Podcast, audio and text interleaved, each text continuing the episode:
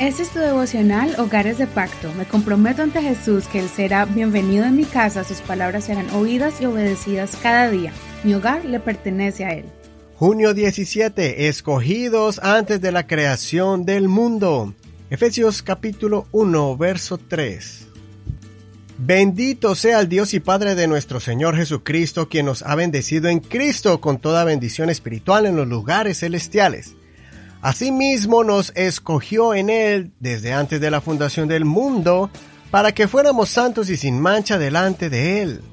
En amor nos predestinó por medio de Jesucristo para adopción como hijos suyos, según el beneplácito de su voluntad para la alabanza de la gloria de su gracia que nos dio gratuitamente en el amado.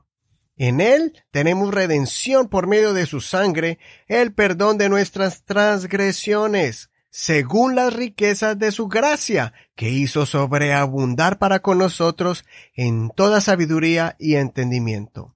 Él nos ha dado a conocer el misterio de su voluntad, según el beneplácito que se propuso en Cristo, a manera de plan para el cumplimiento de los tiempos, que en Cristo sean reunidas bajo una cabeza todas las cosas, tanto las que están en los cielos como las que están en la tierra.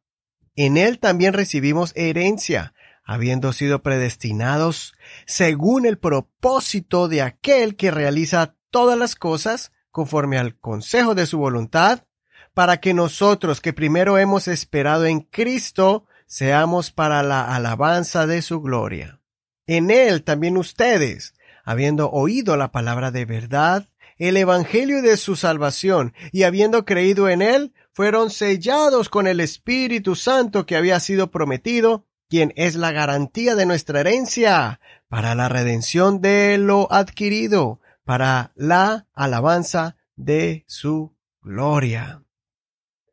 Hoy vamos a comenzar con una nueva carta del apóstol Pablo. La carta a los Efesios es una carta dirigida a esta iglesia, pero con la intención de ser compartida a las iglesias del área, pues es una carta escrita con mucha explicación doctrinal y no como una carta personal para tratar ciertos problemas como las cartas a los Corintios.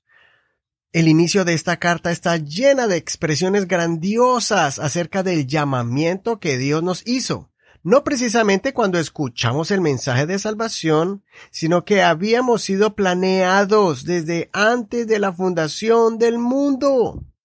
La introducción a la carta de los Efesios me gusta mucho porque nos recuerda esa identidad que tenemos en Dios. No solamente desde que nacimos en esta tierra, sino que aún desde que esta tierra fuera formada, ya Dios nos conocía y había diseñado un plan para salvarnos y traernos a su redil, a su iglesia. Ese propósito celestial para nuestras vidas es para que nos convirtamos en adoradores de Dios después de habernos limpiado y purificado. Este es un plan divino difícil de comprender por su profundidad, en el cual nosotros somos privilegiados de haber sido escogidos para la gloria de Dios, para honrarlo con nuestras vidas y para que la humanidad entera sepa que hay un verdadero Dios.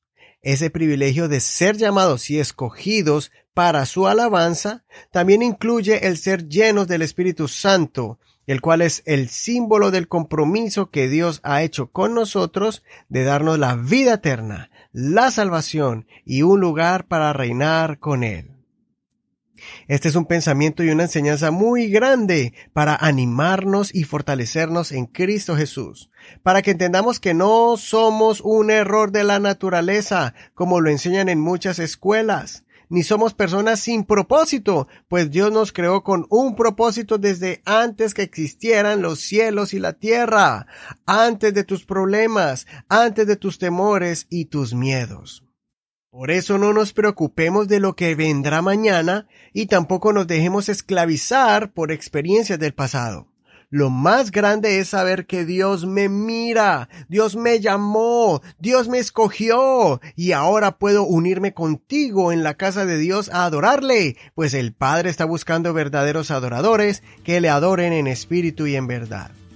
Prepara tu corazón para estudiar esta carta tan hermosa, donde vamos a aprender en la primera mitad muchos puntos doctrinales y en la segunda mitad consejos para vivir una vida victoriosa en Cristo. Soy tu amigo Eduardo Rodríguez. No olvides leer todo el capítulo completo. Que el Señor escuche tu oración y que siempre recuerdes que has estado presente en los pensamientos de Dios.